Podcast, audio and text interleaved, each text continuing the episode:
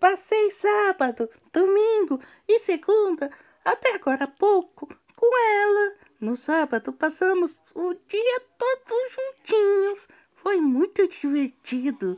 Sobre sábado, não tem muito o que falar que eu me lembro agora.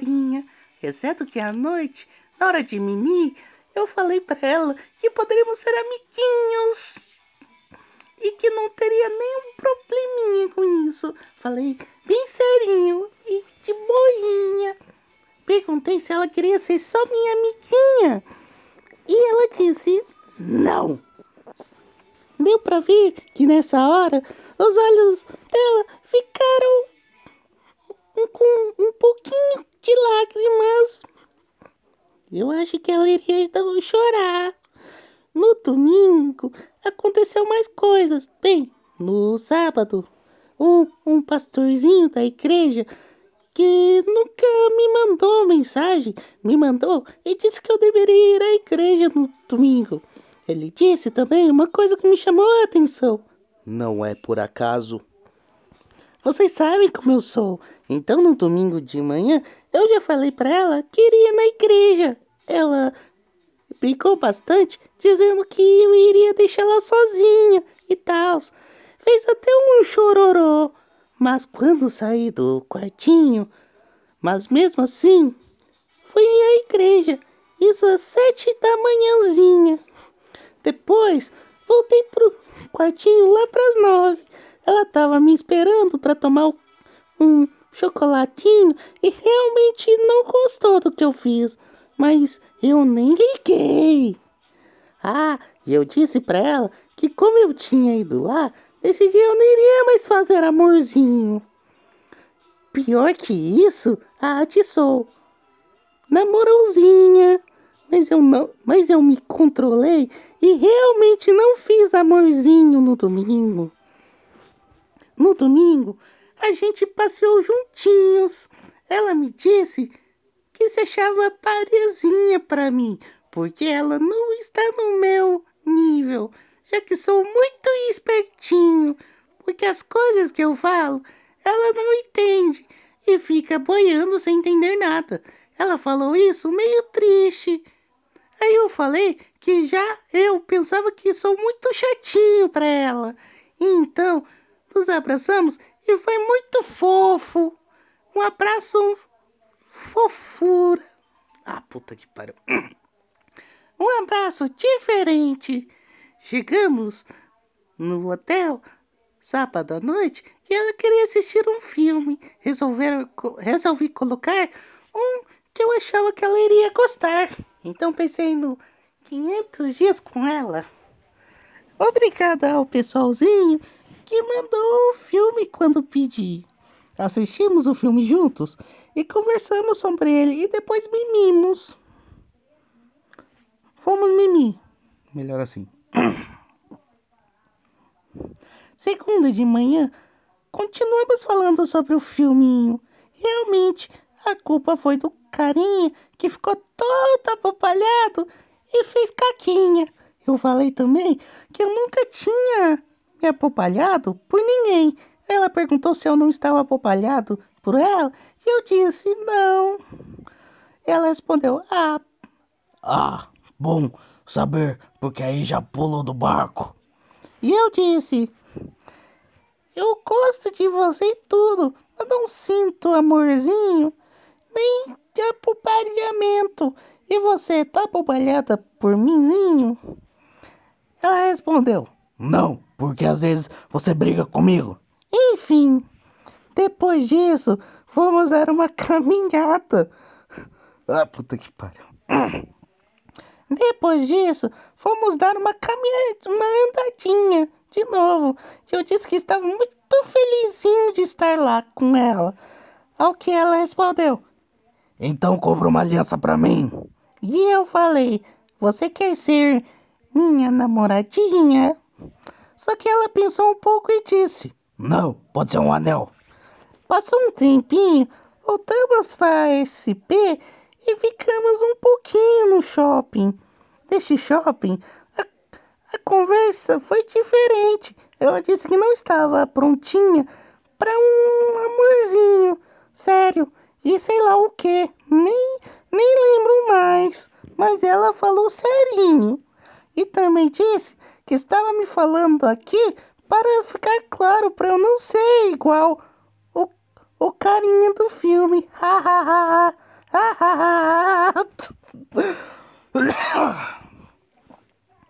Só que eu falei para ela que eu não seria, porque eu não tô bopadinho.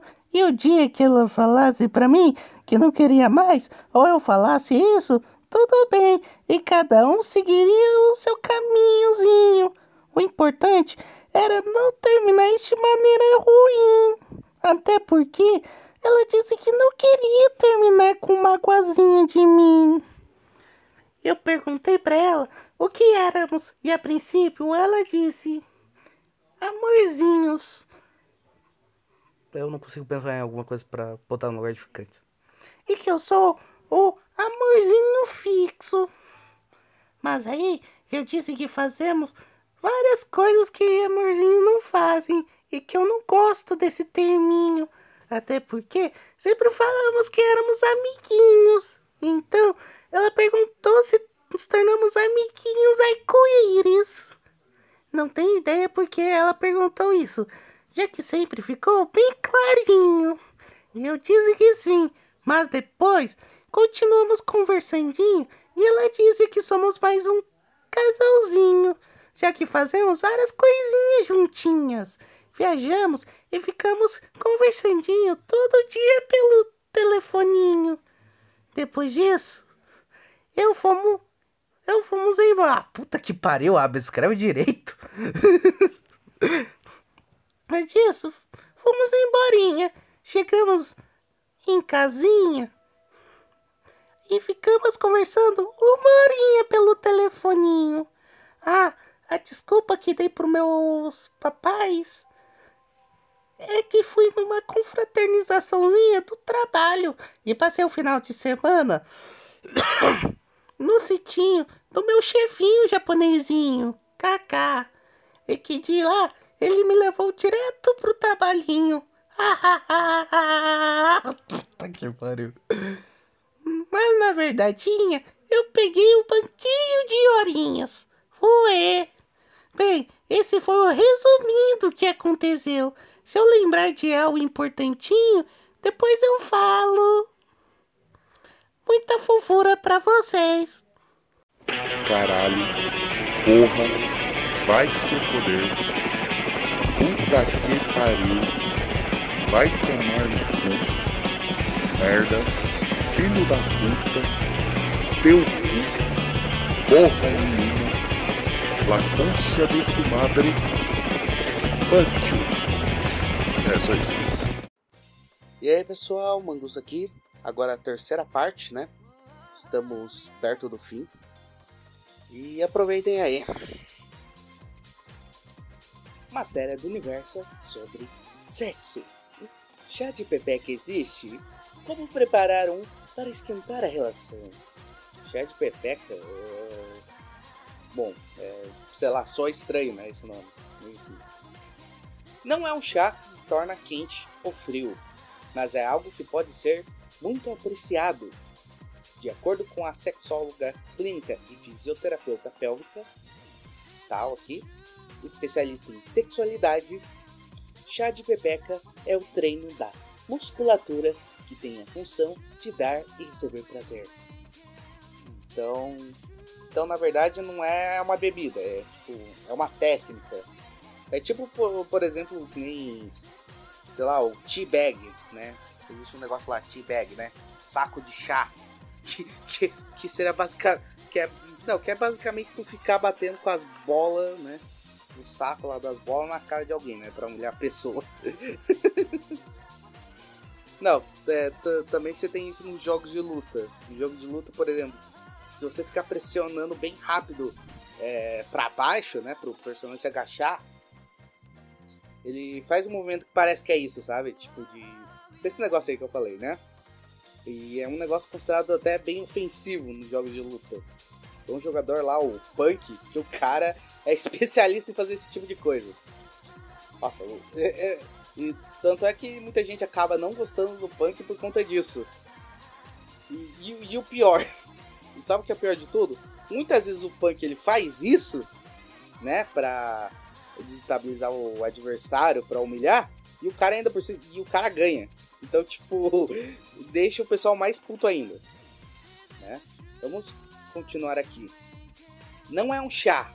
Não é fazer xixi no outro. É, pra quem curte Golden Shower, bom, já, já, já desanimou. Mas é o treino dessa musculatura que tem essa função, afirma. A especialista lembra que pepeca é apenas um dos mais de 500 termos relacionados à vagina. Caralho, 500 termos. Será que eu consigo lembrar esses 500 termos de cabeça? Ela diz que há quem fale que a terminologia se trata do Squirting. Squirting. É, é o, Squ- é o Pokémon é Squirtle, né? Não é Squirting, não. Porra, confundindo com Pokémon aqui. Que é, que é a considerada ejaculação feminina. Ok, eu não vou fazer piada com isso. Mas vocês imaginam o que seria a piada. Segundo reportagem de Universal, o fenômeno é considerado raro e só atinge 2% das mulheres. Quando a musculatura do, do assoalho pélvico, esse períneo, está bem treinado, é como se desse um verdadeiro chá. De acordo com a tal, as manobras do pompoarismo auxiliam esse conhecimento prévio que facilita e ajuda o envolvimento de quem está junto. A técnica milenar. Caralho! Milenar, puta que pariu, cara. Cara, tanta técnica, tanta coisa milenar que foi perdida e, e- isso continua. Isso, isso continua existindo, mas, tipo, sei lá, tipo, técnicas de construção, por exemplo, foram perdidas. Fogo grego foi perdido, mas isso continua. A técnica milenar foi criada na Índia e aperfeiçoada na Tailândia e consiste em uma série de exercícios que são capazes de fortalecer a musculatura vaginal. Além de ser benéfica para a saúde, garante mais prazer na hora da relação sexual. A fisioterapeuta pélvica diz que são algumas séries de exercícios que beneficiam a mulher. Quando se trabalha o canal vaginal, trabalhamos todo ele, não são níveis. Para essa consciência corporal, é feito sem acessório e, depois, com acessórios, uma infinidade deles. Como fisioterapeuta, ela diz que é usado o co- colar tailandês e, no pompoarismo, as bolinhas tailandesas Benwa. Caralho, Ben, Benwa. Benwa não, é- não seria nome de personagem Star Wars, cara? Não é um bom nome para personagem Star Wars. A fase seguinte é a prática com o parceiro ou a parceira. Uma musculatura treinada permite brincar de várias formas. Então, esse nome, chá de pepeca. A história toda para falar daquela pessoa que é boa de cama. Ah, então por isso que, tipo, aquela coisa já, ah, não, deu um. Deu, a pessoa deu um chá, né, na outra, né? Né, A mulher te deu um chá. Engra- É que geralmente a gente fala assim que o cara ele fica enfeitiçado pela colher quando toma o chá de buceta, né? chá de buceta. Ó, um, um dos termos para vagina. Um dos 500 termos para vagina. Um deles é buceta. No entanto, ela, ela salienta que ter essa ca- característica não é só ter desempenho vaginal, mas ser muito segura do que gosta. a, a tal ressalta que é fundamental se permitir. O novo bom de cama não é o que se viu até agora, dessa questão de cobrança e a ditadura do orgasmo. É ser uma mulher resolvida. Pega o espelho, conhece seu corpo, orienta especialista. A tal, que se especializou em fisioterapia pélvica no exterior, afirma que a especialidade pode transformar a vida das mulheres.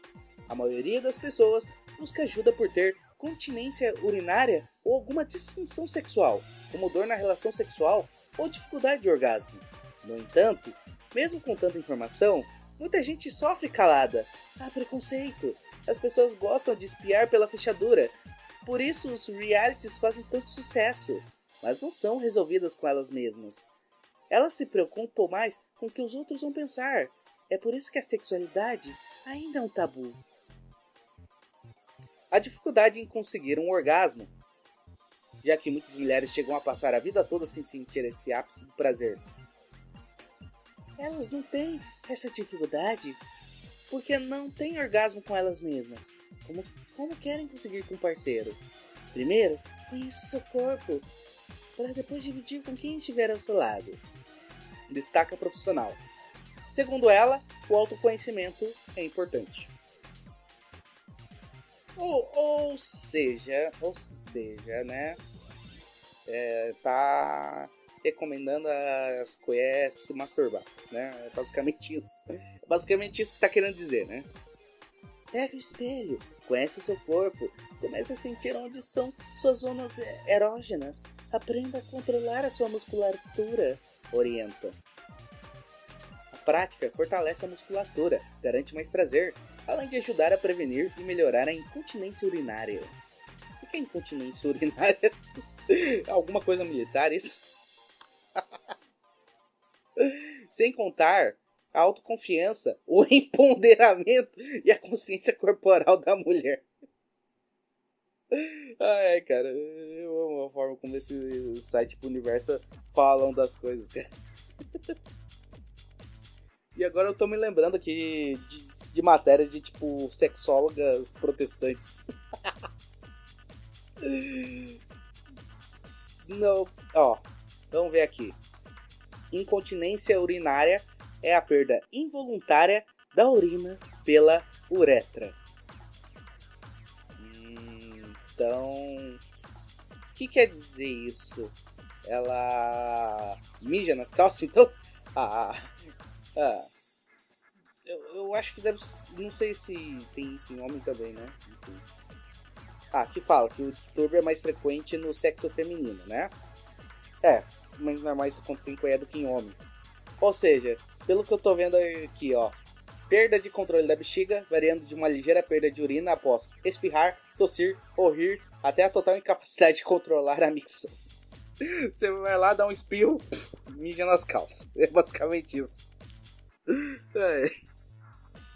E se você aprender a fazer o tal chá, você consegue controlar melhor essa situação. Isso, né? Essa situação aí. Enfim. Outra matéria do universo aqui. Comprei máquina que cria pênis. Esta ginecologista fez delivery divertido. ah não, cara. Não, não. Mas eu só tô imaginando coisa ruim, cara. Após ler isso aqui. Cara, o pior é que eu tô vendo a cara dessa pessoa aqui, né? E a pessoa aqui me lembra alguém que eu já conheci. Uma pessoa com quem eu já trabalhei. o que tá na situação mais engraçada ainda. Mas não, não é a mesma pessoa. Só pra avisar. Só aparece só, só aparece, mas não é. Ó, ah, ó, aqui diz que é ginecologista e que ela criou um delivery de waffles eróticos, né? Você tem um waffle normal, só que ao invés de ser um waffle normal, é um waffle com formato de uma rola, por exemplo. Foi durante a realização de um parto que a ideia ganhou força. Tá de zoeira.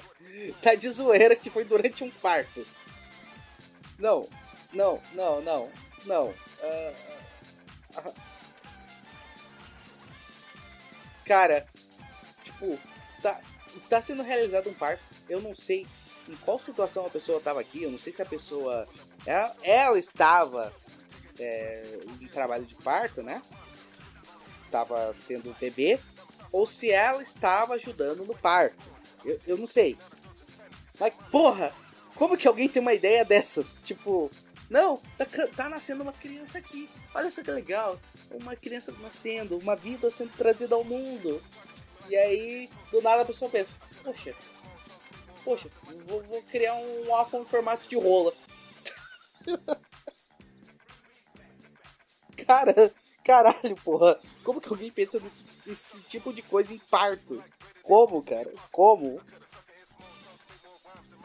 A ginecologista tal, né, contou aos colegas e uma anestesista, companheira de trabalho, se empolgou. Nesse mesmo dia, cheguei em casa e comprei a máquina que cria os pênis. Porra, cara. Porra. A equipe faz um trabalho. Ai, cara, o pessoal que faz negócio de parto aí, cara. Pô, mas se bem. Mas se bem que. Porra, cara. Ultimamente não tá muito legal fazer parto, né? Porra, já temos casos aí muito bizarros já acontecendo, né? E piores. Piores. Piores. Assim. Cara. Esse, isso aqui é de boa se comparado a algumas merdas que fizeram, né? Mas eu não vou comentar muito o que foi feito, né? Mas enfim. O equipamento produz waffles com formatos de pênis e vulvas, que a tal passou a vender em um delivery neste ano em São Paulo. Ó, os ouvintes de São Paulo agora já ficaram interessados em comprar o waffle em formato de rola, né? já sabe que tem um lugar para atender o desejo deles. Os doces têm cobertura de chocolate e confeitos como corações e letrinhas. O box gozado vem com dois, três ou quatro sexy waffles à sua escolha. Inspirado em lojas da Europa. Puta que pariu, cara. Tinha que vir da Europa. Vai se fuder, cara. O, o, a Olamor Metal desafia os tabus relacionados ao sexo e aos genitais e coleciona histórias curiosas sobre os pedidos de clientes. Segundo a tal, trata-se do primeiro delivery do tipo na capital paulista. Há outras lojas físicas na cidade. Será que o meu amiguinho paulista, meu amiguinho paulistano, Abias, ficou interessado em comprar essa parada? Será que meu outro amiguinho paulistano, Ronin, também ficou interessado em comprar essa parada? Será que meu outro amiguinho paulistano ali, é da região ali, Super Bra, também ficou interessado em comprar uma rola, um waffle de rola? Ó, eu só posso dizer que o, o meu amiguinho é, chamado Seu Hernani, que não, não fica em São Paulo, capital, mas fica numa cidade chamada São José dos Campos. Esse daí vai fazer uma viagem para São Paulo só para conhecer essa loja e, e comprar tudo que é tipo de waffle formato de piroca. coitado, coitado do Hernani. é. Pô, imagina o Hernani gravando vídeo, gravando os vlogs. Olha, olha isso, vídeo, olha isso. Olha o tamanho desse waffle aqui, cara. Formato de rola. Olha, olha só o vídeo. Ah, é. A UOL, a ginecologista explica que, por tratar mulheres diariamente no consultório, consegue abordar o tema de forma leve, por isso a facilidade na idealização e criação da loja. O maquinário para criar os waffles, um tipo de massa doce de origem belga, belga foi garimpado na China e demorou dois meses para chegar ao Brasil. Caralho, os caras fazem todo o trabalho escravo da China para fazer máquina de waffle de piroca. Ah, puta que pariu, cara. Coitados chineses. Ó, esse tipo de coisa a Receita Federal não, não, não pega, né? Esse tipo de coisa a Receita Federal não chega e, e faz o seguinte: não, isso aqui não passa. Isso aqui não vai entrar, não. Isso aqui não vai entrar, ó. Vamos confiscar isso aqui e foda-se. A Receita Federal, a PF, não, não fica confiscando esse tipo de coisa, né? Enfim. Sempre tive um lado fora da caixa, apesar de ser bem nerd. Puta que pariu. Ai, cara, termo nerd. Nerd, descansa em paz, termo nerd, porque puta que pariu. Foi o que me fez ir atrás desse produto, conta ela. A tal estudou medicina na USP e fez residência no Hospital das Clínicas da FMUSP, USP, Faculdade de Medicina da USP, né? No consultório, trata casos de vaginismo, mulheres com dor na relação que nunca se tocaram e tem como prioridade fazer com que as mulheres ganhem intimidade com suas vulvas. Hoje, o espelho é o meu terceiro braço no consultório. Faço questão de que as mulheres vejam suas pepecas de Natal. Na loja de sexo waffles, ela também encontrou uma chance de falar sobre sexo mais abertamente e de forma divertida. Trabalhei com sexualidade e com meninos que sentem dor na hora da relação, com vaginismo, que nunca se olharam no espelho. Vi nesses waffles uma oportunidade de falar sobre isso. Agora fiquei com dúvida: o que é vaginismo? Vaginismo e o contrário seria o que? Penisismo, piroquismo? O que, que seria? Vamos ver aqui que o Google diz. do, do, do, Aqui, ó. A primeira coisa que aparece aqui é do negócio do hospital Charlotte Albert Einstein.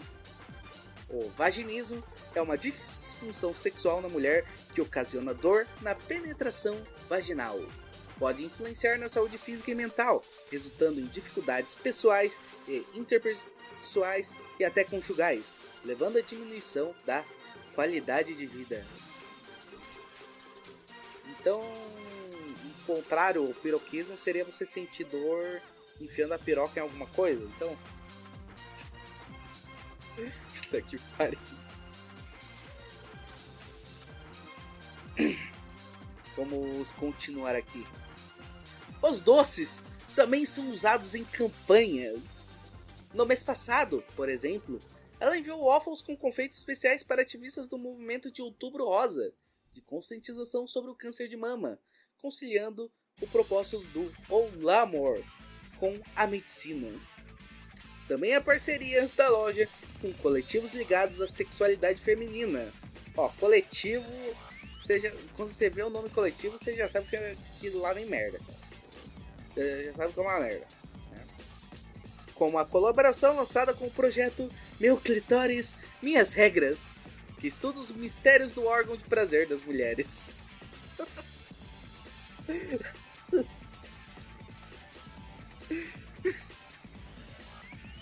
Cara, eu tô pensando agora, tipo, eu fico imaginando essas coisas aí que essas coisas faz.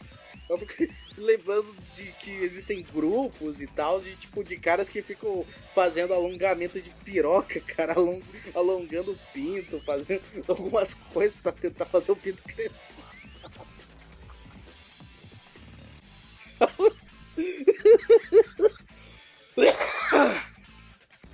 ah, cara, puta que pariu, cara. Não.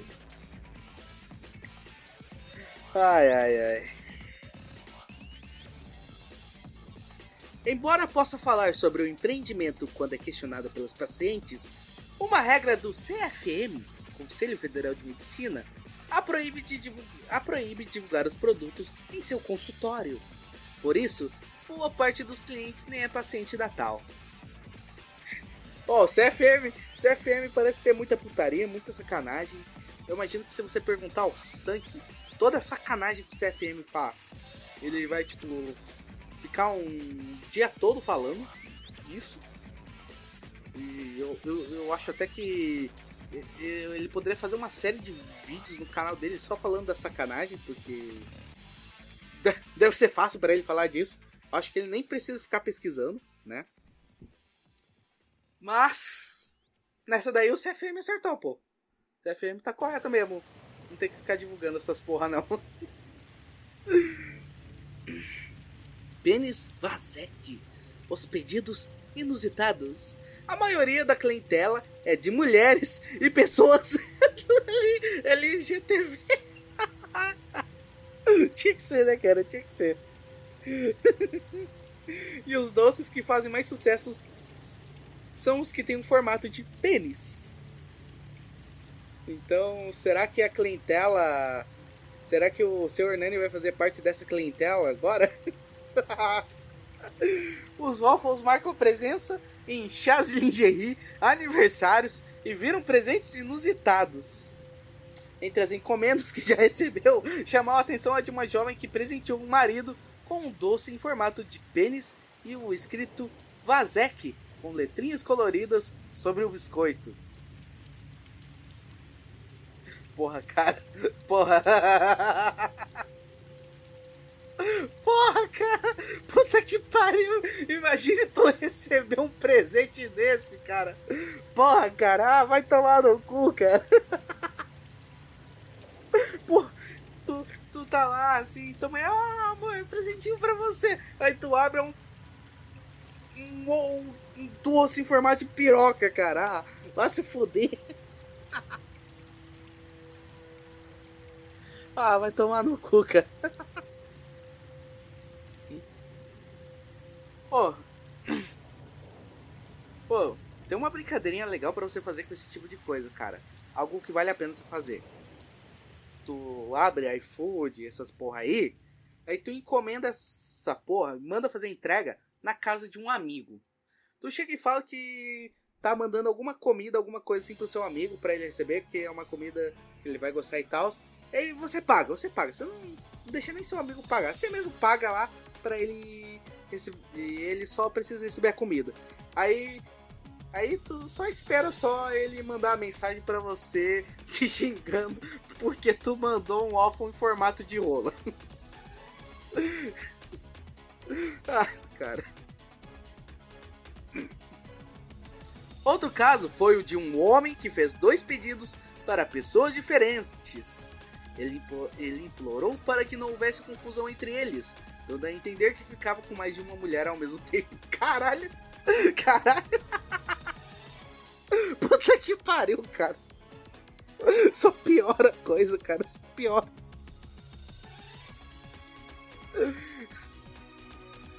Apesar de ter apoio de boa parte das pessoas, a tal diz que ainda não é fácil divulgar os produtos em feiras e eventos.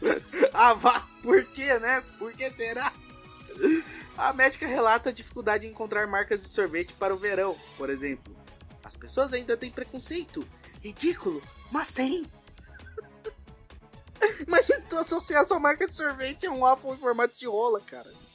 Puta que pariu. Não, vou, ó, vou, vou supor aqui, tá? A gente sabe que essas empresas têm no fundo, né? Mas enfim. Vamos supor que tu, tipo, é uma marca que vende sorvete e assim, nós sabemos que um público que gosta bastante de sorvetes, né? Um público que gosta de comer sorvete é criança. Me diga se tem alguma lógica de tu associar tua marca de sorvete que crianças consomem com a porra de um waffle em formato de piroca. Nossa, cara. Não, não, se alguém. Não, se alguma empresa fizer isso, eu, eu defendo a total. Eu, eu defendo todo tipo de coisa ruim para acontecer com essa empresa, cara. Tipo, com essa sorveteria. se ela, tem, se ela fizer esse tipo de coisa. Enfim. Também há vergonha em relação aos produtos. Fomos uma, em uma feira no Itaim, bairro nobre de São Paulo. Entendemos que não podemos ir a lugares da família tradicional brasileira. Avá, avá, afirma tal. É aquela tal história. Se essa mesma pessoa vai a Bruxelas e vê uma loja disso lá, acha o máximo. Mas aqui no Brasil, acha vulgar. Olha, se a pessoa acha isso o máximo em Bruxelas, ela, ela tem problemas, né? Pô, ó, mas olha só, cara, como que a Europa, como que a Europa atualmente tem trazido desgraça ao Brasil, né? Mas fica aí a recomendação para o seu Hernani, para o seu Hernani visitar, fazer um vlog, degustar o doce. Caralho, pô. Cara, seria muito engraçado isso. Cara, seria engraçado pra caralho. É. Matéria do UOL Carros. UOL Carros, amigos. É negócio sobre carro. Mas olha a matéria aqui. Roda presa. Candidata a deputada, atriz pornô foi prêmio extra de rifa ilegal de carros. Caralho. Elisa Sanches já apareceu como prêmio extra em rifa ilegal de um Mercedes-Benz C200 oferecido em rifa ilegal.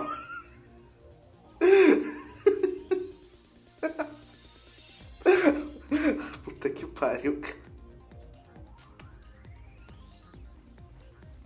Elisa Sanches é um dos nomes a disputar uma vaga como deputada, em fazendo PUTA, né? Federal no Rio de Janeiro esse ano. Esse ano, no caso, porque a matéria foi do ano passado, né? Hum, enfim, é, foi, a matéria é de 2022, por isso isso que escreveu esse ano, né? Porque a eleição foi em 2022, né? Eu pulei isso aqui em 2023. Conhecida por comandar o reality show A Casa das Brasileirinhas, a atriz também já se envolveu em um sorteio legal de automóveis. A atriz foi um dos prêmios extras do sorteio de uma Mercedes-Benz C2000 seminovo em janeiro deste ano. Quem ganhasse o carro teria um dia na companhia de Elisa. Caralho. A rifa ofereceu ao todo 9.999 cotas, cada uma ao preço de 30 reais. Caralho, tu, tu compra a rifa por 30 reais e pode ganhar, tipo, a Elisa Sanches. Caralho. Pode, tipo, você paga barato. Você paga barato por um dia todo.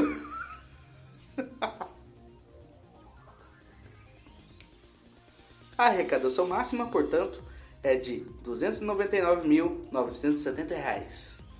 Ela foi disponibilizada no site Você na Barca, que foi desativado após denúncia da reportagem do UOL Carros. Caralho, porra. Porra, os caras os cara acabaram. Os acabaram com a alegria de um. Acabaram com a oportunidade de um monte de betinhos.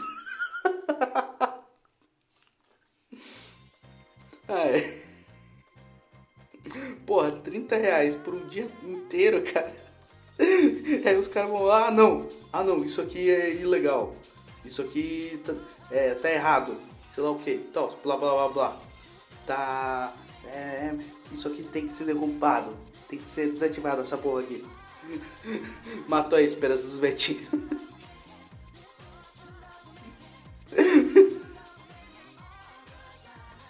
Ai, cara, isso aqui. O anúncio não informava o ano modelo do sedã de luxo. Contudo, a julgar pelas fotos, tratava-se de um carro 2015 a 2017, com preço médio variando de 130 mil a 164 mil, segundo a tabela FIP. Porque o sorteio é ilegal. Aqui aparece: site que anuncia sorteio não traz previsão de data e informa que não faz devolução de pagamentos.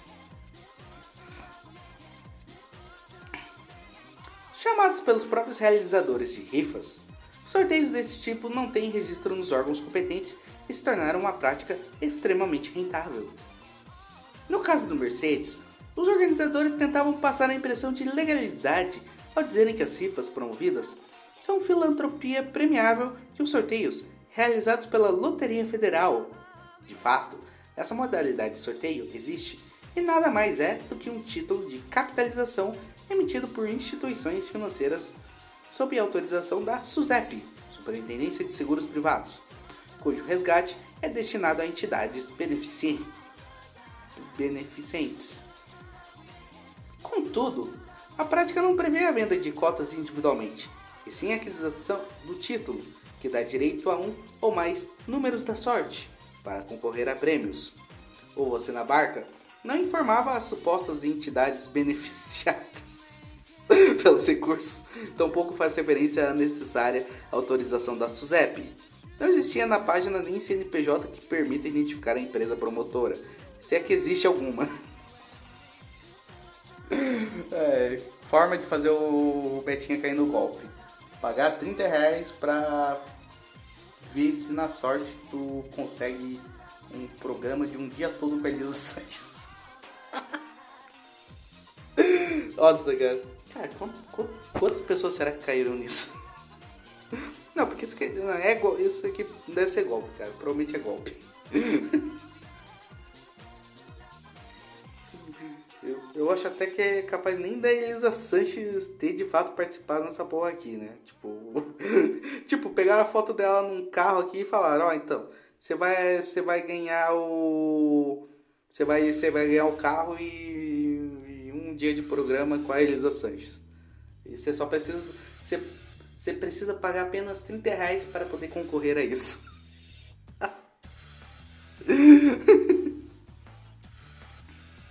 Além da filantropia premiável, sorteios também podem ser realizados mediante certificado de autorização da SECAP, Secretaria de Avaliação, Planejamento, Energia e Loteria, órgão do Ministério da Economia.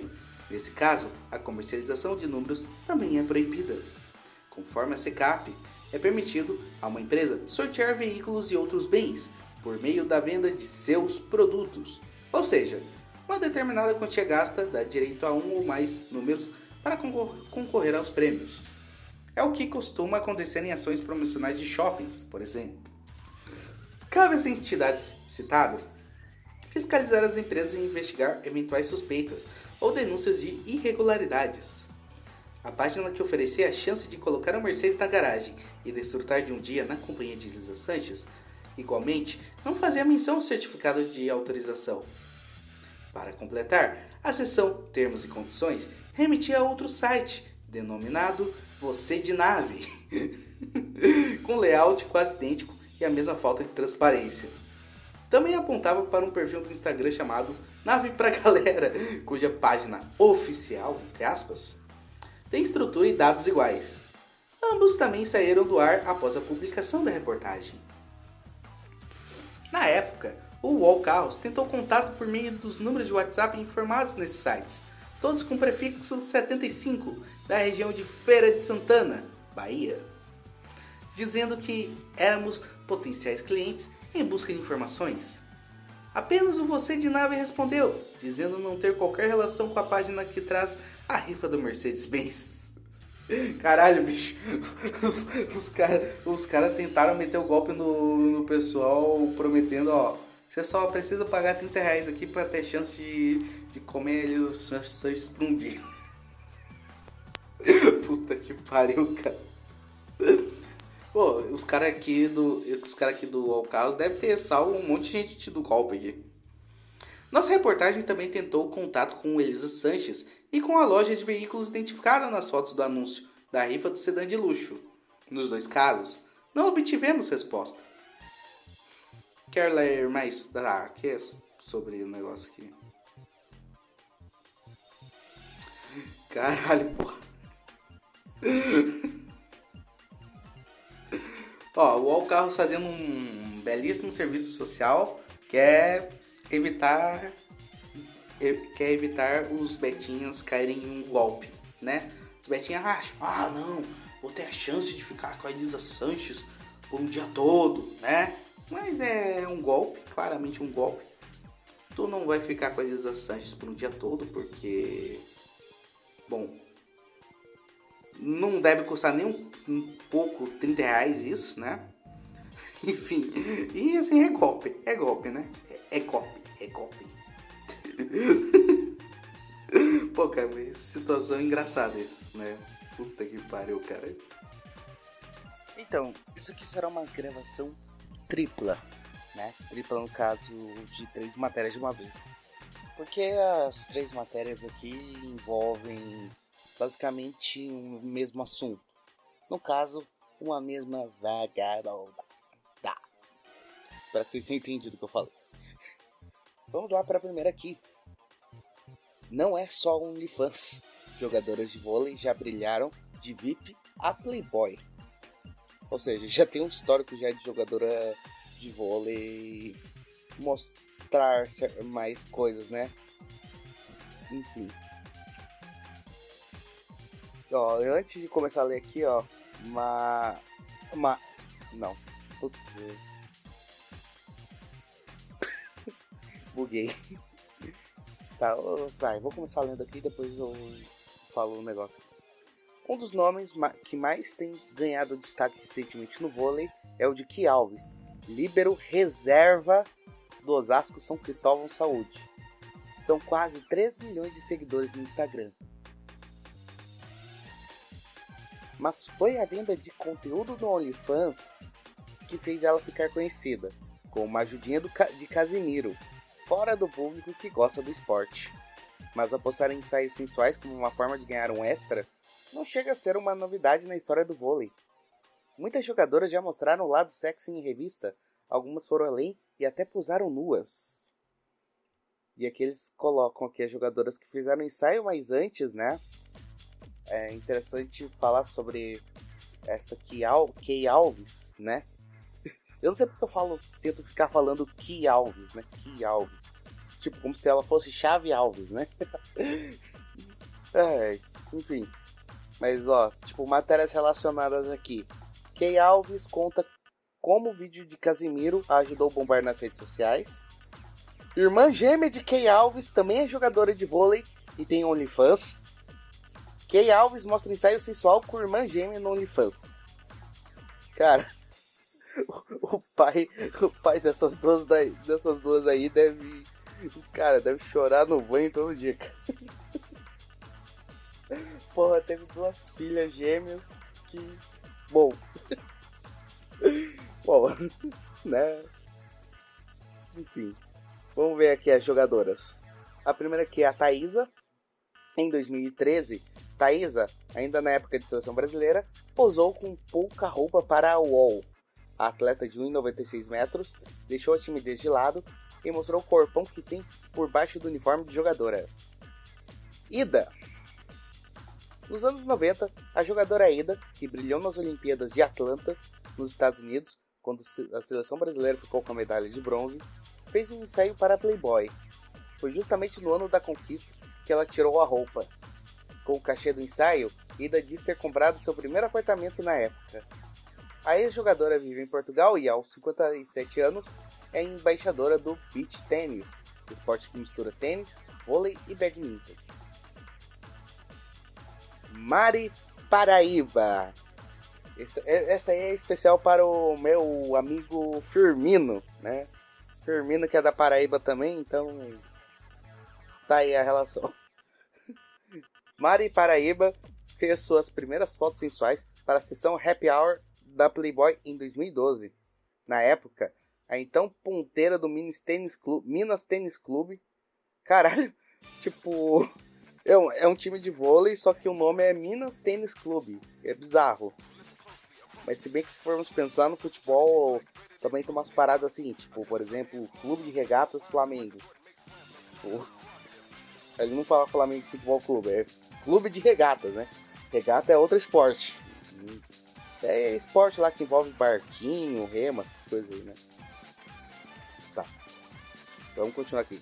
Na época, então, ponteira do Minas Tênis Clube disse ter recebido muitas cantadas. No mesmo ano, ela anunciou a aposentadoria do esporte mas voltaria às atividades na praia tempos depois. Atualmente, de volta à quadra, Mari joga no vôlei grego e se tornou evangélica. Ah, é, cara.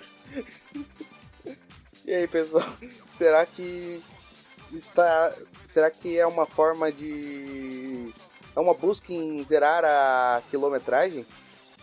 Será será que essa tal conversão foi para isso? O que, que vocês acham? Próximo aqui, Tandara Caixeta. Tandara Caixeta, que atualmente está suspensa por doping e é candidata a deputada federal pelo MTB de São Paulo, mostrou seu lado sensual em dezembro de 2020, em um ensaio de lingerie para a Vogue. As fotos postadas nas redes sociais foram uma forma de dar um up na autoestima, segundo a atleta. Jaqueline em 2016, a revista VIP convidou a jogadora de vôlei Jaqueline Carvalho, destaque da seleção brasileira, para fazer um ensaio sensual. Os cliques ousados aconteceram em um sítio, onde a morena mostrou o lado sedutor.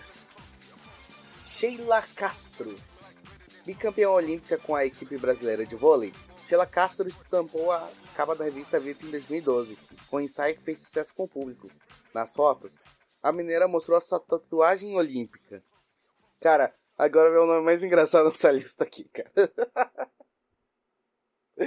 A, a, uma das consideradas musas da direita. Olha só. Ana Paula Henkel.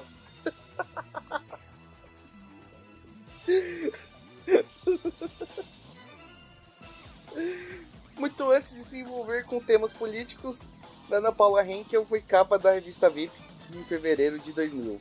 Na época, com 28 anos, a atleta havia sido medalha de bronze nos Jogos de Atlanta em 1995. Puta que pariu, cara.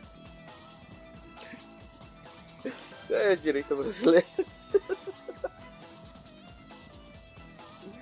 E a última aqui, Francisca Piscini, ou Pittini, não sei. É que tem dois Cs no nome dela aqui.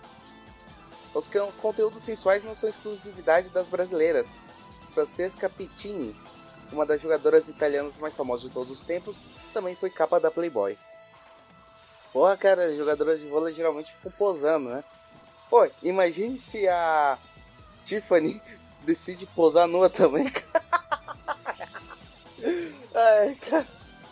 Não, não, aí, nossa, cara, puta que pariu. Aí seria. seria a visão do inferno, cara.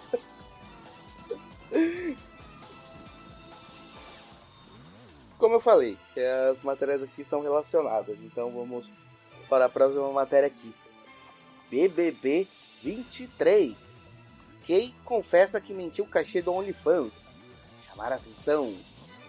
Kay Alves confessou no BBB 23 que mentiu sobre o cachê do OnlyFans, plataforma de conteúdo adulto. Em conversa com Gustavo César na academia, ela citou os valores que recebia como atleta. E aqui tá a conversa aqui, né? Que quando eu fiz, falei, preciso fazer isso aqui ser bem visto. E aí a estratégia de marketing foi, vou soltar quanto eu ganho jogando, para a galera entender porque eu fui para lá. E aí soltei que eu ganhava 1.500, mas o que veio de gente atrás de mim, você não tem noção, um monte. Matéria soltando, Kay ganha 1.500. Em seguida, Kay disse mentir sobre quanto recebia com seu perfil no OnlyFans. 200 mil reais por mês. Acabou com o povo. Ninguém mais viu que eu estava fazendo coisa errada. Só ela está certa. Vou fazer o quê? Eu virava para o meu técnico e ficava. Você quer o quê? Quer que eu pare de ganhar 200 mil? Só que não era esse valor.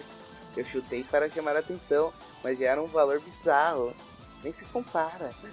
Para a galera curiosa com questão de números, eu falei que ganhava 50 vezes mais. Foi muito massa o marketing que a gente fez. Puta que pariu. Caralho, porra. Aqui é outra reportagem que basicamente fala a mesma coisa. Vamos lá. Kay Alves emplacou mentiras para forjar carreira de influencer até o BBB. Ganho umas 50 vezes mais com as plataformas digitais do que com o vôlei. Disse a então jogadora de vôlei Kay Alves ao jornal O Globo em junho do ano passado. Mas não só o número foi inventado, como a história toda era falsa. Eu chutei para chamar a atenção, afirmou ela essa semana no BBB de jogadora de vôlei de segundo escalão dentro do país, quem virou uma participante do BBB, o ápice da carreira de, de quase qualquer influencer. Na real, acho que de qualquer influencer, não é de quase. Acho que de qualquer. Acho até que o Felipe Neto deve, deve aparecer no ápice, né? Ela seria o que se chama de case de marketing e de sucesso, mas um case baseado na mentira, como ela mesma vem confessando. Kay tem pouquíssima visibilidade pelo vôlei, ser reserva, no clube, da líbero titular da seleção brasileira, primeira Bright, depois Natinha. Significa não jogar nunca na posição, exceto nas primeiras rodadas do Campeonato Paulista. Mesmo assim, Kay há pelo menos 3 anos, desde os tempos de Pinheiros, faz algum sucesso no Instagram, a ponto de ter sido entrevistada por este próprio UOL em abril de 2021 quem é, quem é a jogadora de vôlei que também bomba como modelo influenciadora? Dizia a manchete. Naquele mês, ela ganhou 8 mil seguidores no Instagram. A coisa começou a mudar de figura entre fevereiro e março de 2022, quando ela ganhou 1 milhão de seguidores, segundo dados do Social Blade. Em entrevista a um podcast, Kay disse que o crescimento aconteceu depois que o streamer Casimiro reagiu a um story dela em uma transmissão. O corte citado tem, até hoje, 137 mil visualizações no YouTube, mas gerou um milhão de novos seguidores para ela em 5 dias, segundo o seu relato. a conta não bate. Desde essa época, circula na agitada comunidade online de fãs de vôlei a avaliação de, de que Key Alves comprou seguidores. Dado o número grande de seguidores com perfil em língua árabe, que dificilmente assistem às transmissões de Casimiro, virou piada que Kay ser chamada de Musa das Arábias. Se for verdade, não terá sido nem a primeira, nem a última candidata subcelebridade a comprar seguidores. Mas Kay conseguiu um espaço desproporcional na mídia por causa desses números. A jogadora de vôlei mais seguida do mundo ganhou visibilidade em veículos respeitados, como o Globo, onde contou pela primeira vez a mentira sobre seu sucesso como influencer. Ganhou umas 50 vezes mais com as plataformas digitais do que com o vôlei. É muito mesmo. E mais no OnlyFans, porque o valor é fixo. Tem todo um mês, afirmou ela na cidade entrevista. Dias depois, ampliou a história. Chego a ganhar 100 mil reais por mês no OnlyFans. Disse ao Universa, do UOL. Estava criada narrativa. Depois de conquistar milhões de seguidores no Instagram, Kay Alves fazia sucesso no OnlyFans. Ou fazer sucesso entre aspas. No OnlyFans, um site de fotos e vídeos por assinatura que ficou muito conhecido por causa dos conteúdos eróticos. Só em janeiro deste ano, alguém de imprensa, a colega Aline Ramos, de Splash, entrou no perfil e constatou que ela entrega um conteúdo fraco em comparação com outros perfis da plataforma. Caralho, porra, fizeram a comparação, cara, vai se fuder. Ah, é. Em resumo, em resumo, Kay Alves cobra mais de 70 reais ao mês para postar fotos que todo mundo vê aos montes no Instagram. Puta que pariu, cara. Ai, ai. Tem muito trouxa nesse mundo, cara.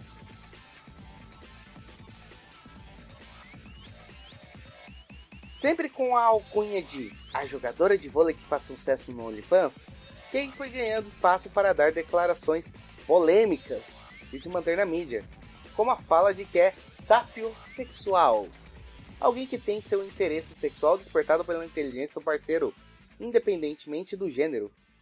É, literalmente, literal cope. mesmo sem nunca ter um lido, mesmo sem nunca ter lido um livro na vida, como depois contou no BBB. Porra, cara, mais cope ainda, cara. Puta que pariu. É cope mesmo o negócio, hein? Ou com a tatuagem que fez em homenagem ao ex-BBB Rodrigo Mussi, a quem só viu uma vez, segundo ele. Só nos dois meses em que deu diversas entrevistas mentindo sobre seus ganhos no OnlyFans, julho e agosto de 2022, Kay ganhou 2,6 milhões de seguidores no Instagram. Sabe-se lá se todos conquistados de forma orgânica. Quando entrou no Big Brother Brasil, programa de maior visibilidade da televisão brasileira, tinha 7,1 milhão de seguidores. Milhões de seguidores. Hoje tem 500 mil a mais, somente. É? Cuié mentindo pra ganhar fama. Cadê a novidade? É, cara. O bom é que desse tipo de coisa ser exposta é que isso de certa forma desmotiva mais mulheres, né? A ficar entrando para esse mundo de OnlyFans e essas coisas, né? Porque assim, porque quando essa coisa do OnlyFans fica muito famosa, fica mostrando que o tempo todo o vagabundo fica ganhando dinheiro, aí o que acontece? Mas mulher acaba se interessando por isso e mais Cuié vai ficando cada vez mais vagabunda, né? E aí, tipo, a situação só piora. O bom de pelo menos mostrar que essa porra não dá grana é que. né? Menos gente fica interessada em entrar nisso. Só que, porra, né? Ela mentiu para ficar famosa, né? Ou seja, eu acho que o que ela quer é o que ela quer ficar famosa, né? todo mundo saiba dela. Aí utilizou um, o artifício, o grande artifício da colher, né? Que é mentir. Né? Só que ela, no caso, foi com palavras, né? Geralmente as colheres utilizam como. Nos dias atuais, geralmente os artifícios são o quê? É o artifício do filtro, artifício da maquiagem. É, que outros tipos de artifícios tem também? Ah, streamer de jogos, por exemplo, elas elas estão utilizando a mentira. Por quê? Porque elas falam que jogam, né? Mas elas não jogam. O vídeo delas é tipo muito mais uma telinha menor assim do, da jogabilidade e a telona mostrando o decotão dela. Um decotão que muitas vezes é falso, né? Também, porque tipo, você coloca alguma coisa só pra dar mais volume, ou você pega uma posição diferente, né? Que tem, tem essa questão de posição também, né? Dependendo da posição, parece, parece ser mais peituda, né? Enfim, é. É. É isso, né? Eu acho que só isso que eu tenho pra falar sobre esse assunto mesmo. Ok, vamos para uma matéria muito importante aqui. É... Eu acho que a matéria de suma importância para o brasileiro. Eu acho que todos os brasileiros têm que saber disso, né? Assim, todo brasileiro tem que entender, sabe? Porque esse é um negócio muito importante. Pois bem, vamos lá. Podcast Brasil para Maiores, né? Do TAB, que é um- uma dessas páginas do UOL. Título da matéria: Brasileirinhas. Bastidores da época em que famosos transaram por dinheiro. ok, vamos lá. Em 2004, quando Alexandre Frota bateu à porta de um escritório na Vila Mariana, na zona sul de São Paulo, com nada na mão e uma ideia na cabeça. Estrelar os filmes da Brasileirinhas, uma das principais produtoras eróticas do país. Endividado, devendo pensão alimentícia e sem ter onde morar, o ator e futuro deputado federal. Sim, o cara virou deputado federal depois de tudo isso. Foi recebido pelo dono da produtora, Luiz Alvarenga. O homem sério, como um empresário de qualquer ramo, riu ao ouvir a resposta.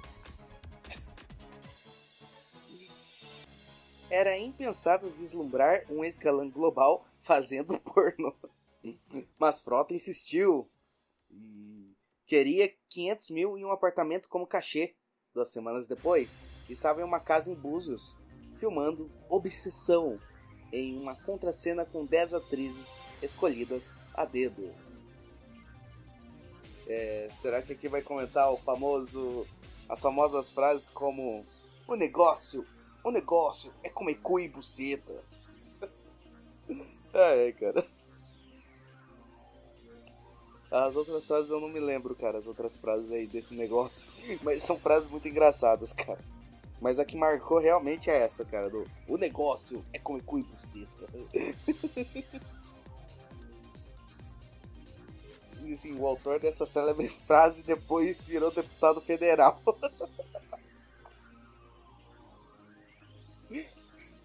deputado federal que foi eleito fazendo campanha para o presidente eleito que teoricamente foi um presidente mais à direita, né? Presidente mais conservador. Ai, cara. Cara, tem certas coisas que você vê desse governo Bolsonaro que tu realmente acha meme, cara. É, foda. Vamos continuar aqui. Quem aderiu ao segmento logo depois foi outro nome de peso, Rita Cadillac, que estrelou Sedução. A imprensa foi a loucura. Ao ver Frota e Cadillac transando, inclusive entre si, nas telas, o país testemunhava o início de uma nova era, que se estenderia por cinco anos e transformaria a nossa cultura pop. Estava inaugurado o pornô de celebridades.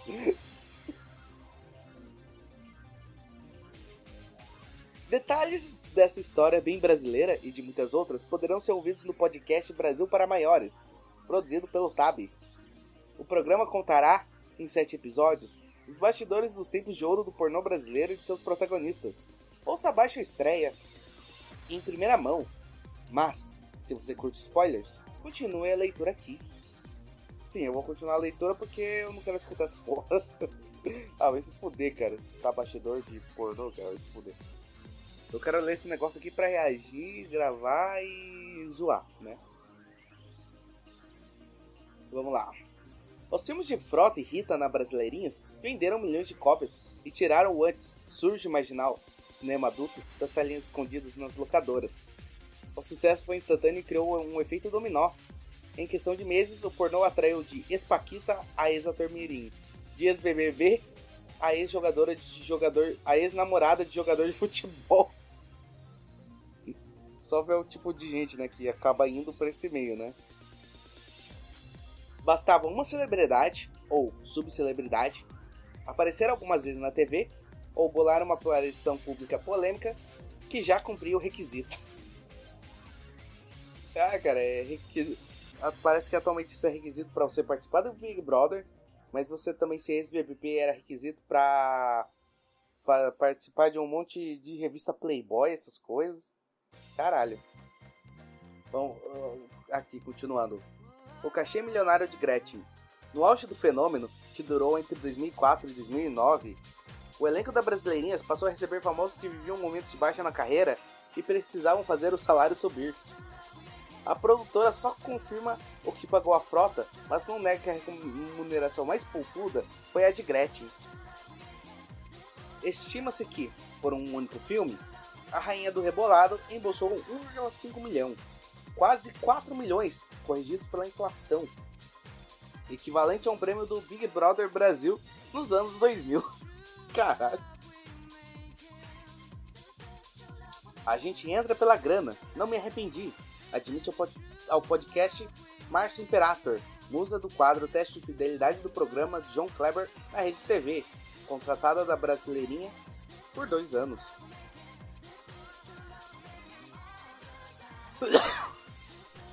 Porra, agora eu tô me lembrando de um. De uma tier list que eu gravei no canal do Caverna que eu fiz live. Eu fui pegar uma dessas tier list que eu fiz de. de artista adulta BR, né? E, e, tinha um cara nos comentários o tempo todo comentando qual que era a posição de cada uma, cara. O cara manjava pra caralho. Cara, aquilo ali eu ri pra caralho naquela porra. Comecei a me lembrar disso porque foi citado o nome da Marcia Imperator aqui. Oh, um cara. Uma pessoa que vive mencionando a, a Marcia Imperator, cara. Uma pessoa que vive mencionando o nome dela é o Ale Oliveira. O cara lá, comentarista de futebol, essas coisas.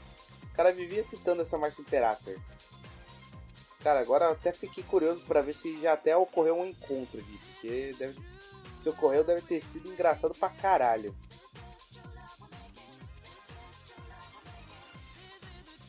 Ah, rolou beijo ao vivo. ai, ai, ai. Aqui até aparece aqui. É. Ah, deve ter tido alguma coisa aqui, mas foda-se também. Vamos continuar aqui. Grandes estrelas, grandes produções. Além de excitar e escandalizar parte da sociedade brasileira, a entrada de famosos na pornografia mudou a rotina de atrizes, atores e funcionários que faziam as engrenagens dessa indústria girar. Foi nessa época que os cenários ficaram mais ambiciosos e os figurinos mais elaborados. Filmes das brasileirinhas passaram a exibir verniz cinematográfico com plano sequência, diálogos e tudo o que se tinha direito em um longa-metragem tradicional. ah, puta que pariu, cara. A ideia de Alvarenga era gerar uma produção de alto padrão, mais leve, com menos cena de penetração e mais historinha.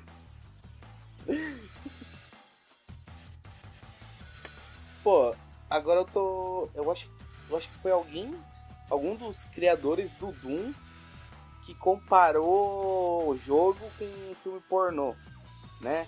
Que assim, o, a principal coisa de um jogo e a principal coisa de um filme pornô não é a história. É outra coisa. Do jogo todo mundo sabe, né? Jogar, né? No caso de Doom é sair matando demônio. De filme pornô, vocês sabem o que é o principal, né? Ai, ai. Com isso em mente, contratou José Gaspar, um estudante de cinema com talento para dirigir celebridades e criar versões picantes de títulos de Hollywood. O resultado não agradou o fã mais raiz de cinema adulto, mas o dinheiro jorrou. Ele veio com ideias revolucionárias de pornô, de fazer meio que cinema mesmo. Tinha acabado de se formar, um cara que tinha toda a garra e toda a expertise. Era bom pra caramba e fez, diz ao podcast Clayton Nunes, atual dono das Brasileirinhas. Clayton Nunes. Pô, será que o pessoal que é envolvido no, no nessas coisas aí do estrangeiro, ele ele é ele tá, esse pessoal que é envolvido nessas coisas aí do estrangeiro, será que o pessoal dessa mesma turma, desse mesmo grupinho, dessa mesma tribo, envolvida com o cenário brasileiro? Próximo aqui. Bumbum proibido de frota. Por ser o criador informal deste subgênero, Frota tirou o máximo proveito da nova profissão. E o cara tirou muito proveito mesmo. O cara tirou proveito até, até se relacionando. Até, até gravando cenas. É, digamos, com coisas surpreendentes, né? Foi protagonista de 19 filmes de sexo explícito, transou com dezenas de atrizes, ganhou muito dinheiro e fez exigências que iam além da escolha de elenco. Não podia gravar muito o bumbum dele, não entendo porquê, diz o maquiador Gugu de Capri. O que eu não gostava é que ele sempre preferia gravar à noite. A gente tinha que parar de madrugada, amanhecer o dia. Era cansativo. Aí. Nossa, cara.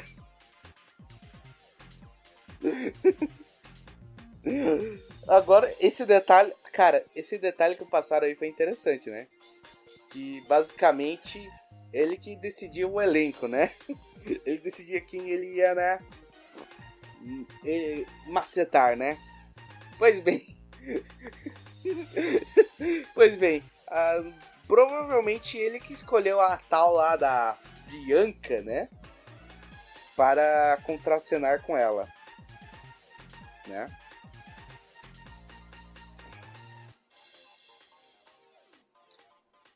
Tá, pra quem ainda não pegou a referência de quem é essa Bianca, deixa eu só ter certeza se o nome é Bianca mesmo. Ah, exatamente. Exatamente, pessoal. Exatamente. É uma tal de Bianca, né? Bianca que vem com uma surpresinha. então é aquilo, seu Frota escolhia quem que ele ia pegar, então ele escolheu a Bianca, né? Então ele escolheu a surpresinha. ai, ai, ai. Eu acho que isso diz muito sobre o Frota. o Inferno de Leila. Frota não foi o único a demandar. A, ex, a também ex-global Leila Lopes exigiu um cachê de 2 milhões, hoje 6 milhões, e recebeu uma contraproposta de 450 mil, 1,4 milhão atualmente, por três filmes. O contrato foi assinado em 2007, com a pirataria em alta e os grandes salários já começavam a minguar. Sem margem para negociar, ela aceitou o valor, mas pediu uma superprodução inspirada na obra de Nelson Rodrigues, que retratava os desejos e a hipocrisia da classe média brasileira a partir dos anos 1950, e assim foi feito. A protagonista ganhou o nome Profundidade, ao contrário de outras narrativas pornôs. Ela era Marlene, uma mulher provocante com mãe, pai, irmã e empregada. Papéis interpretados por atores comuns que só davam texto e não participavam das cenas de sexo. A Leila viu nos filmes a oportunidade de realmente ganhar dinheiro diz ao podcast Cacau Oliver, ex-assessor da atriz. À beira dos 50, numa época ainda mais cruel com as mulheres, ai sou, Leila sentiu o ostracismo rondar, mas a estratégia de retornar aos holofotes, holofotes não surgiu efeito. Em 2009, ela se churrascou em seu apartamento no Morumbi, em São Paulo. Quem a conheceu disse ser injusto relacionar a tragédia pessoal com o final da era de pornografia de celebridades, mas sua morte tornou-se simbólica como o fim da era de celebridades no cinema adulto. Viagra para descobrir talentos.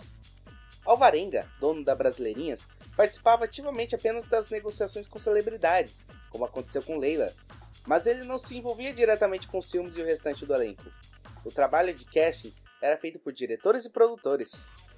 Os primeiros anos da produtora, nos anos 1990, tiveram como foco filmes com mulheres trans e travestis. Caralho, porra. Olha, olha como surgiu a Brasileirinhas.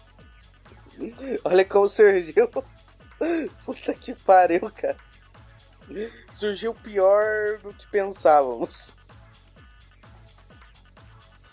Com quem Alexandre Frota chegou a contracenar nos anos 2000. Eram as categorias mais apreciadas no mercado externo. Puta que pariu. Tá, tá querendo me dizer que que basicamente as brasileirinhas gravava filme de traveco pra vender pro estrangeiro? Puta que pariu, cara. Ai, cara.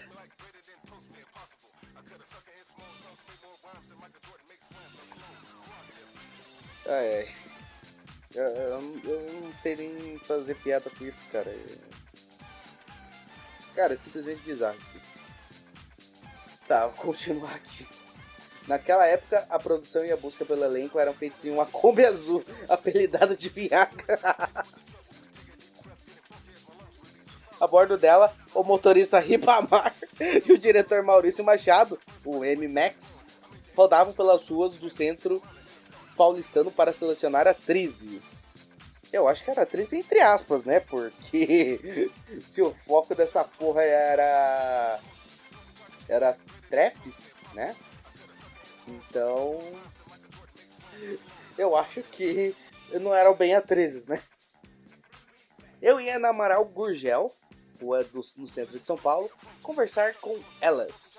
Não era fácil, achavam que era bandidagem, mas queriam vir para cima, mas depois começaram a ficar famosas. Muitas delas se deram muito bem lá fora, diz o ex-diretor, hoje dono de uma barbearia em Fortaleza. tipo, o cara era diretor de filme pornô de traveco e hoje trabalha como barbeiro. que bizarro, cara. Assunto encerrado.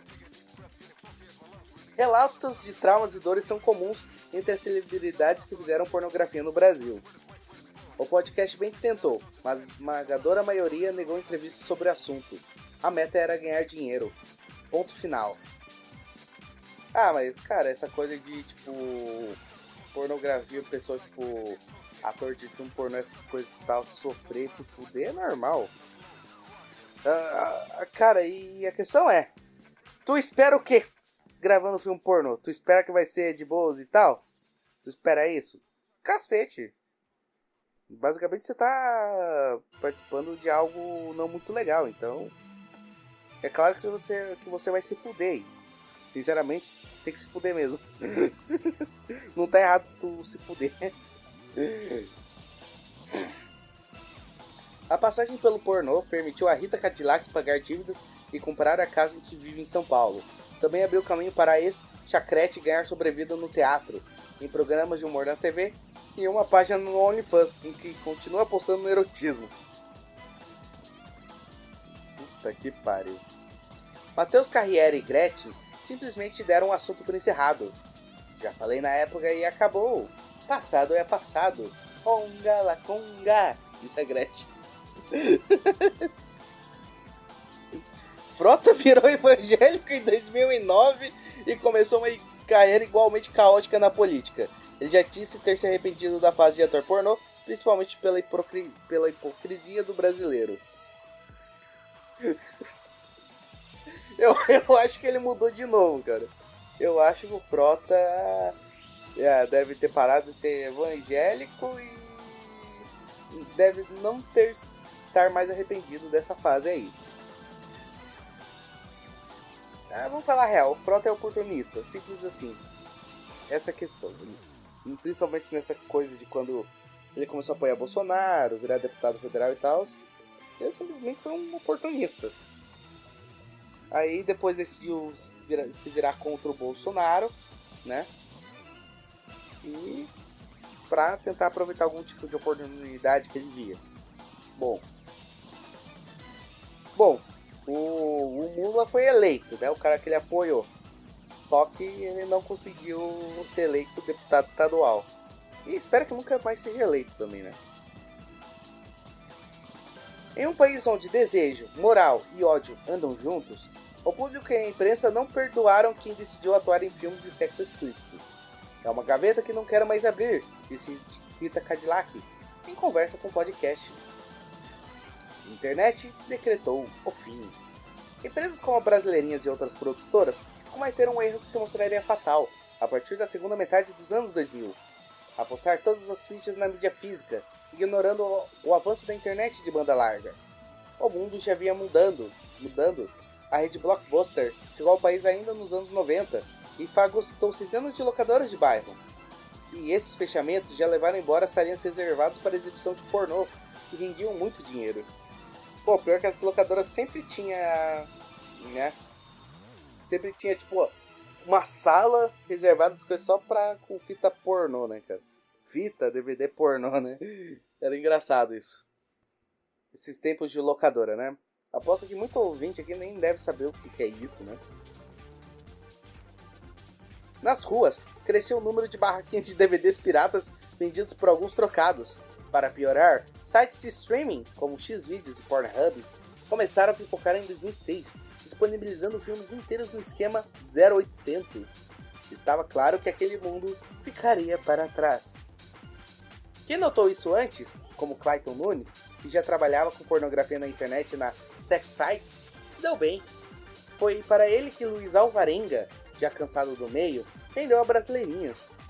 Saiu com os bolsos cheios, direto para o anonimato. O gênero de celebridades foi uma experiência quase única na indústria pornográfica e, querendo ou não, uma história bem brasileira, que antecipou um fenômeno crescente. As celebridades e influencers que entram no OnlyFans para produzir conteúdo erótico. Puta que pariu, então, tipo, isso foi uma prévia da desgraça que viria a acontecer? Clayton tem apenas uma certeza ao revisitar a era das vacas gordas pré-streaming e redes sociais os tempos de celebridades do pornô, da forma como aconteceu, nunca se repetirão. A viabilidade disso é impossível se tem seu empresário. Você poderá ouvir todo o podcast Brasil para Maiores em plataformas como Spotify, Apple Podcasts, Google Podcasts, Amazon Music e YouTube. Tá, foda-se. Eles tinham colocado aqui a capa do DVD aqui do num filme chamado Puro Desejo, que é que, é, que acontece o grande crossover entre o Alexandre Frota e a Rita Cadillac.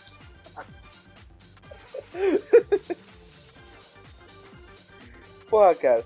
Mas pior que esse tipo de coisa naquele tempo deveria realmente causar um estardalhaço, né? Porque, tipo, porra, olha só, o Frota vai comer a Rita Cadillac aqui no filme. Tipo, deveria causar um estardalhaço. Hoje em dia, tipo, é praticamente normal, cara. Tipo, a mulher é um pouco famosa, ela tem OnlyFans. tipo, é praticamente normal. Você não se surpreende com esse tipo de coisa. Isso que é o foda, né, cara? Ai, ai. ai, puta que pariu, cara. Não, e agora pensando nessa coisa aí desse sucesso, dessa coisa adulta aí, desses conteúdos adultos, eu, eu gosto de imaginar a a principal imagem brasileira dessa porra aí, né? Que é a tal da Elisa Sanches. Puta que pariu, cara. É muito bizarro, cara, isso. É bizarro demais, cara. Vai se fuder, cara. Ok, agora uma matéria aqui do Universo. É uma matéria escrita pela ex-BBB Morango, né? Pô, essa morango é gostosa, cara. Pariu. Que ela fez, parece que ela fez uma reportagem, eu acho que ela entrevistou, né, o, o pessoal aqui, que é o seguinte, reportagem, casal de estrelas pornô, do pornô, somos extremamente caretas e caseiros. Ah, A vontade de bater a cabeça já começou já, né? Juntos há seis anos e produzindo conteúdo a três, Lady Snow e Lord Kenobi formam um dos casais mais populares do país entre os produtores de conteúdo adulto. Para se ter uma ideia do sucesso deles, só no Xavier Vídeos, plataforma voltada a essas produções, o canal dela e o canal dele, somados, tem mais de 260 milhões de visualizações, um número maior que o da população brasileira, estimado em 214 milhões de pessoas. E tudo começou por acaso. Quando começaram a namorar, os dois, que eram apenas ha Ariadne e Marlon, olha o nome desse pé, cara, Ariadne. Ariadne, puta que pariu, cara. Marlon, né? Tinham terminado recentemente seus relacionamentos anteriores. Harry vinha de um casamento tradicional e tinha dois filhos. Marlon era apenas egresso de um namoro monogâmico de 5 anos e ainda não era pai. Puta que pariu, cara. Isso aqui só piora. Em comum, os dois tinham uma vontade imensa de viver novas experiências. É... Eu não conseguia mais me ver num relacionamento monogâmico e a minha ex não queria uma relação aberta. Harry e eu começamos juntos. Primeiro, fomos numa casa de drinks, um puteiro. Depois, fizemos um Tinder de casal, conta ele. Eu tinha minhas curiosidades. Nossa. Eu tinha minhas curiosidades e meu ex-marido era extremamente fechado. Uma vez propus fazermos homenagem, sexo a três, e ele começou a chorar, falando que eu preferia uma mulher a, uma mulher a ele. Foi muito decepcionante. É, o cara começar a chorar por conta disso também é foda, né? Não, só, só chega e fala, não, não, não quero. Não quero e ponto final. Cala a boca, puta. Simples. No final desse relacionamento, queria me aventurar, descobrir coisas novas sexualmente, e o Marlon me ajudou nisso. Disse Harry, que se define como pansexual. Puta que puta que pariu. Foi só pior. Depois de alguns meses de namoro, os dois começaram a morar juntos e engravidaram da caçula, que hoje tem 4 anos. Puta que pariu, cara. Essa daí já tinha já tinha filhos e ainda foi ter mais um, cara. Puta que pariu. Filhos com esse casal aí. Puta, esse casal aí. Puta que pariu, cara. É. O quão sequelada será a pessoa? É, deem, deem seus comentários aí. Deixem nos comentários quão sequelados serão todas essas crianças aí. Na época, durante a gestação, Marlon era motorista de aplicativo e Harry, que até então era dona de casa, começou a atuar como Kangaroo, ou seja, como modelo de webcam, um trabalho que não é necessariamente sexual. Ah, não é, não é, não é nem um pouco sexual esse tipo de, de trabalho, né? Que é literalmente ficar mostrando as tetas, ficar se masturbando. Não, não é nem um pouco sexual essa porra aí, né? Como Kangaroo, ela recebeu o primeiro convite para participar de um filme pornô e respondeu que toparia, contanto que fosse com o marido. Ai, que bonitinho. Lady Snow e Lord Kenobi. Foi uma quebra de tabu para mim, uma quebra de preconceitos, mas tinha toda uma questão familiar envolvida. Não foi nada fácil.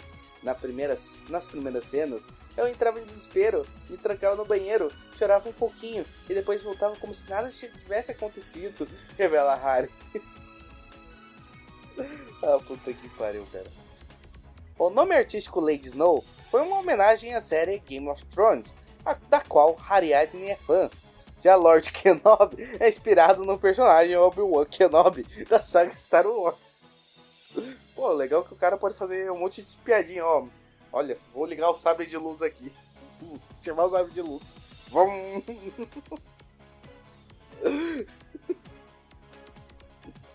A atriz pornô conta ainda que por seu trabalho, recebeu críticas bem duras de pessoas próximas, como vizinhos e familiares.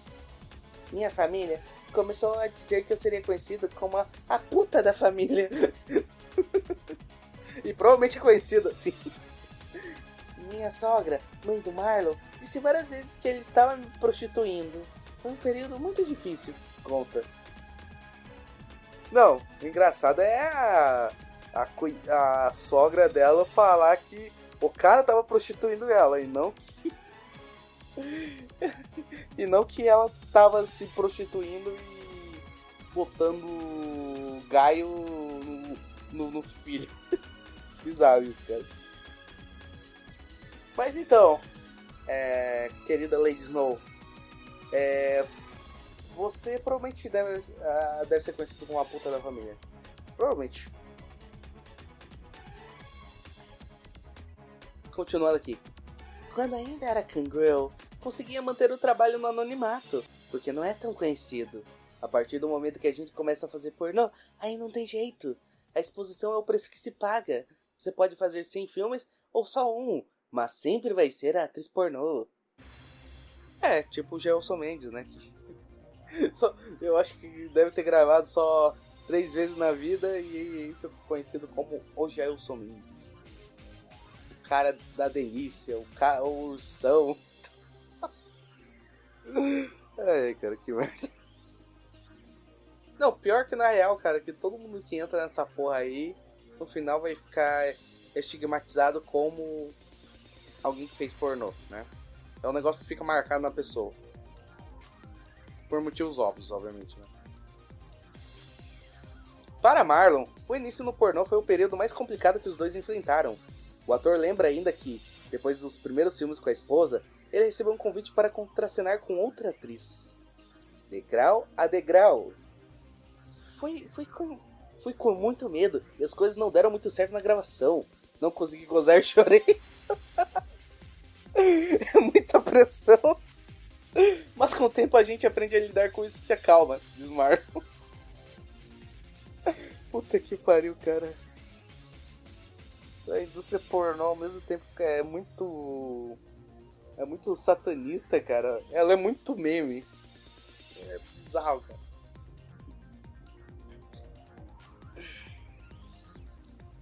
Assim como num relacionamento, a gente começa aos poucos, numa escadinha. No pornô, foi a mesma coisa. O primeiro degrau foi o trabalho da Harry como Kangirl. Depois nós dois juntos no pornô. Depois nós dois e mais um ator na gravação. E assim a gente foi ganhando confiança. Ó, o chifrinho, né? Ó, vocês conhecem aquele passarinho lá, o Cook? O passarinho Cook? Então. A escalada profissional no segmento, entretanto, não foi nada linear. Especialistas em fracassar. Especialista em fracassar. Especialistas em fracassar, né? Ah, pô, vai escrever. Vamos, vamos de novo aqui especialistas em fracassar. Tá, o que começou a falar isso aqui? É, foi o cara ou a mulher? Ah, ah foda-se. A gente se tornou especialista em fracassar. O primeiro trabalho que a gente fez não foi remunerado. Fizemos vários filmes e não recebemos nada. Já fizemos trabalhos em que ganhamos só 50, não 50 reais. Não foi nada, não foi nada foi fácil. Toda plataforma que a gente começa a trabalhar leva um tempo até entender como funciona. No começo é horrível. E nessa área as pessoas não são muito unidas, não falam. Olha, faz assim que vai ser melhor para vocês. Tem que ir na raiva, na fúria, porque não vai ter ninguém para te ajudar. Mas a gente foi insistindo e hoje temos uma vida muito confortável. Foi. Que merda, cara. Ai. Após erros e acertos, os dois abriram a própria produtora de vídeos adultos, a Immersive Films. Na verdade, a gente trabalha mais do que quem é CLT, empregado de carteira assinada, mas a flexibilidade de horários é muito legal. E além disso, gosto de ser reconhecido na rua de vez em quando, acho bom. Revela Marvel. Oh, oh, o Cucode, olha o Cucode, olha o Cucode. E aí, Cucode?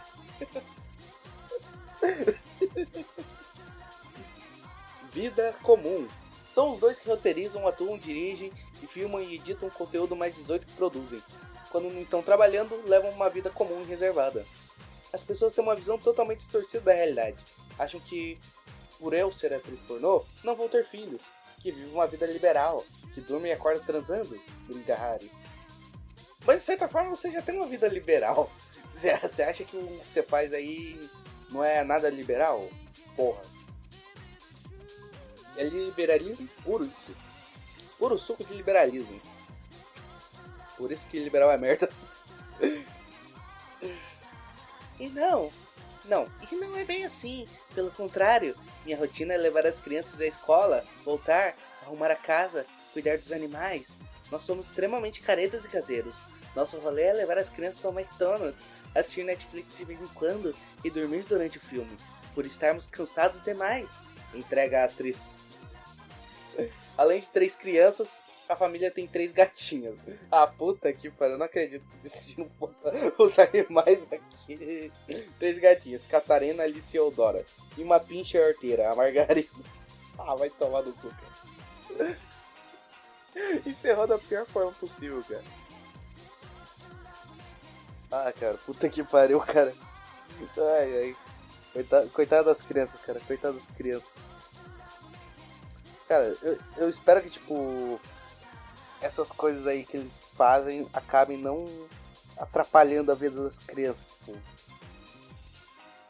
Sabe que esse tipo de coisa atrapalha. Não tem como dizer que não, cara. Atrapalha. Esse tipo de coisa atrapalha. Enfim. É, vocês. Vocês estão afim de bater a cabeça na parede. Vocês estão afim de é, socar alguma coisa dura, né? Socar eu falo meter soco, né?